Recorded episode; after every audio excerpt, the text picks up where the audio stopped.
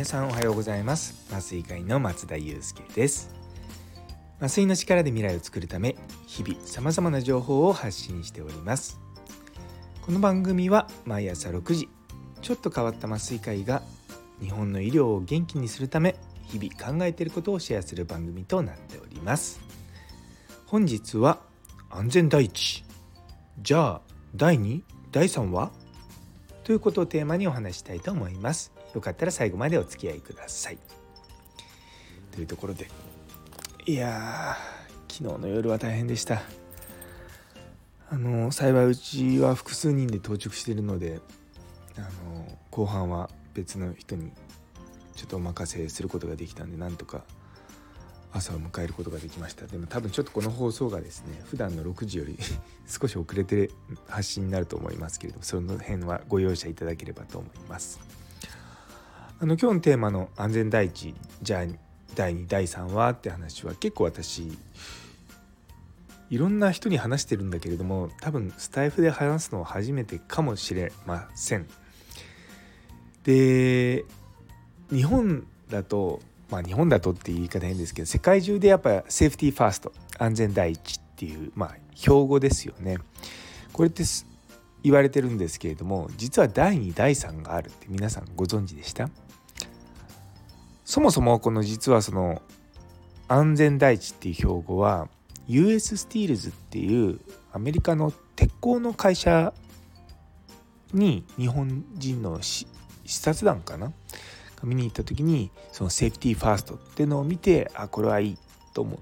て持ち帰ってきたというのが初めだと言われてます。じゃあ安全第一。じゃあ第2第3何が来るかというとですね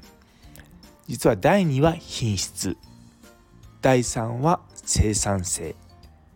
英語で言うと safety first quality second productivity third っていうものになりますでこれをですねあの私知った時にあ本当にそうだなって思ったんですね。っていうのも実はこの順番がめちゃめちゃ重要なんですよ。で日本人はですね安全第一と言っておきながら実際は生産性を第一にしていることが多いんですね。でもともとその始まりの US スティールズでなんで safety first quality second productivity third ってなってたかっていうと、まあ、会社としては生産性が高くならないと利益が出ないわけですよね。でそのために結局そこで働いてるスタッフの安全性っていうのを損なってしまってまあ言ってみればサステナブルじゃなくなっちゃったんですね。だって誰しも自分が安全じゃないとこで働きたくないじゃないですか。でどうしても企業の視点になってしまうその経営をする側の視点に立ってしまうとプロダクティビティを上げなきゃいけないでそのプロダクティビティだから生産性を上げなきゃいけない。でその例えば何か物を作って売るってなってきた時には品質が大事になってくるわけですよ。で安全って一番下に来ちゃうんですね。でもそれってすごくそう持続可能性のない組織になってしまったりとか心理的安全性が低い組織になってしまう可能性があるんですね。やっぱりあのマズローのね5段階の欲求っていうところの一番最初のところにこう安全であるとかそういった基本的な生理的な欲求とかそういったところにやっぱ自分は守られてるとか自分は安全であるってところがあるようにそこがまず根底にないといけないんですよ。でも日本の企業の多くはですねあとは日本の文化というかまあ実際はアジアの文化なんですけれどもその辺りをしっかりこう議論せずにセーフティーファーストという言葉だけが先走りしてるんですね。でセーフティーファーストだけを言ってしまうといやうちは安全第一でやってますからって言ってても実際蓋を開けてみて客観的に見てみるといやこれ全然安全じゃなくないですかこんなになんかその中に働いてるスタッフが疲弊してる状態でやったらあのー、何をやってるんですかっていう風になるんですよ。まあ、うちの昨日の、まあ、忙しさも、まあ、まさにその通りで手術をしなさい手術をしなさい手術をしなさい患者さんを救うためだって言うんですけれどもでもその提供してる手術そのものが安全かどうかっていうふうに僕らは考えるわけですよね。で安全であるかどうかっていうのはシステムで守らなきゃいけない部分もあるんですよ。もちろんその個々のスタッフが守らなきゃいけないということもあるんですけれどもシステムってすごく重要なんですね。例えば夜中とか、まあ、休日とかに行う休館の手術っていうものは何でもかんでもやってるわけじゃないんですね。やっぱりその時間とかにやらなければいけないものをやるわけですよ。まあ、極端な話1ヶ月待てるようなものは1ヶ月待ってもらうんですよ。それがちゃんとできているかどうかっていうのはすごく重要なんですね。でこれっていうのは現場の人たちに求められる力じゃないんですよ。管理職なんです。管理職が安全第一品質第二生産性第三この順番をちゃんと守れない組織はまあ、組織はどうか別としてそれは守れない管理者っていうのは僕の中では管理者として資格はないと思ってるんですね。ただやっぱりそういったことを知らない人が多いので、まあ、そこは仕方がないかなってある程度は思うんですけれどもただやっぱ現場がちょっとこんなんじゃ安全にできませんって言われたことに対してはあんたたちしっかりやりなさいよって言って葉っぱをかけるのではなくシステムとして何とかできないかとか経営陣に対していやこれは安全じゃないからやめてくださいと進言するとかそういうことが大事なんですね。でやっぱりそういう何、ね、視点を持ってスタッフを守るっていうことが管理職の僕は役割だと思うんですよ。その管理っていうのは仕事の量を管理したりとかアウトプットを管理するのではなくてそこで働く人を管理するのが管理職なんですよね。それは決してそのワンオンワンのミーティングをするだけじゃなくて普段から本当にスタッフの仕事量とかを考えながら増やせるところは増やすけども減らせるところは減らしていくっていうことなんですよね。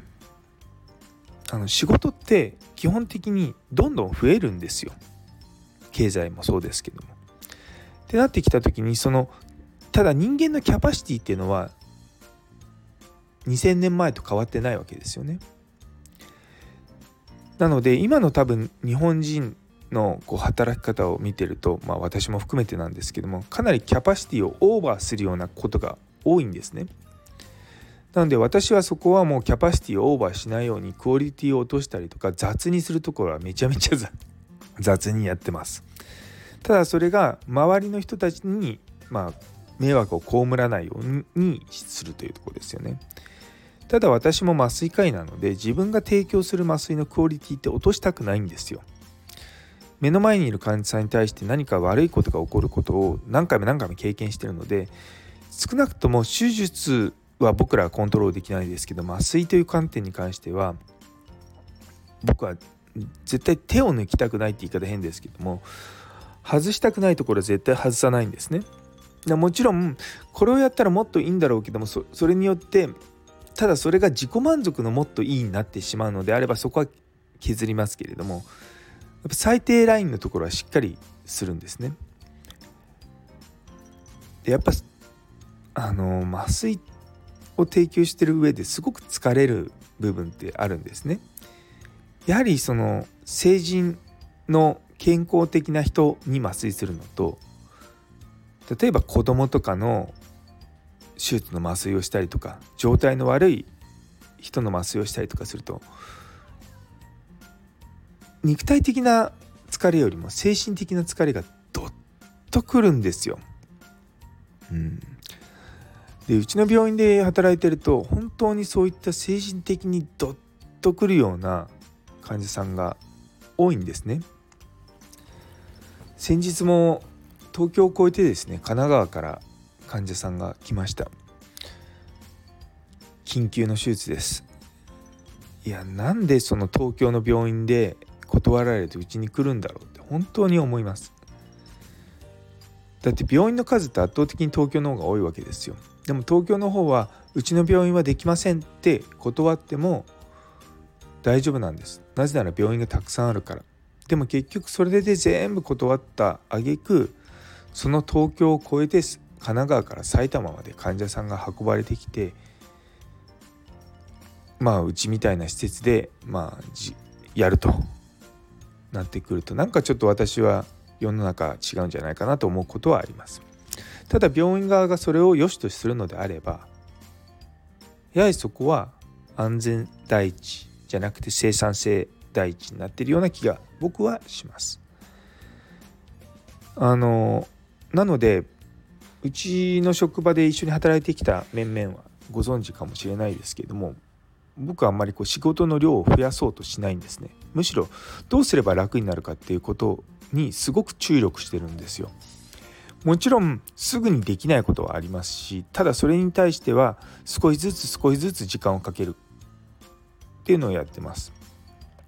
無駄だと思うことはやらないし必要だと思うことは増やす。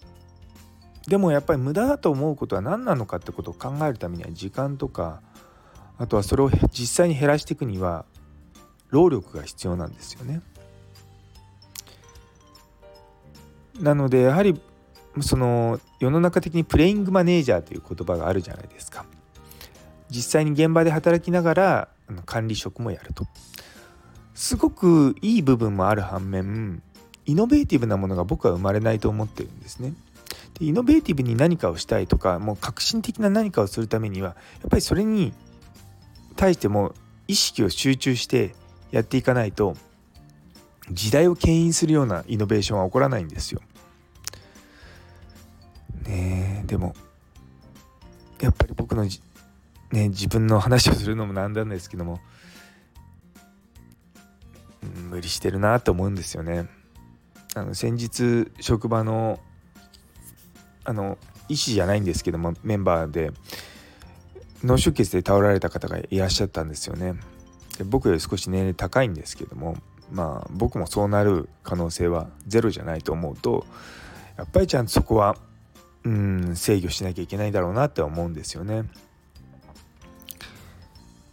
ですのでやっぱそこら辺をしっかりまあこれからね、まあ、2024年に向けて夢 20, 20個ぐらいありますけどもあのその夢に関わらないことはあんまりやらないでいこうかなと思ってます。あのやりたいことが増えるから、ね、さっきも言った通りそのやることは増えるんですよ。だから削るってことはちゃんと削っていかなきゃいけないんですよね。でそこは例え後ろ指刺されようとも削んなきゃいけないんだろうなというのを改めて思いました。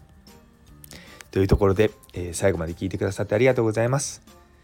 昨日の「いつも褒める必要はない」というちょっとエッジを聞いた 放送に対して、え、いいねをくださった唯一無二さん佐藤先生もみじさんさやもさん中村先生ノエルさん岡プラスさんどうもありがとうございます。引き続きどうぞよろしくお願いいたします。それでは今日という一日が皆様にとって素敵な一日になりますように。それではまた明日。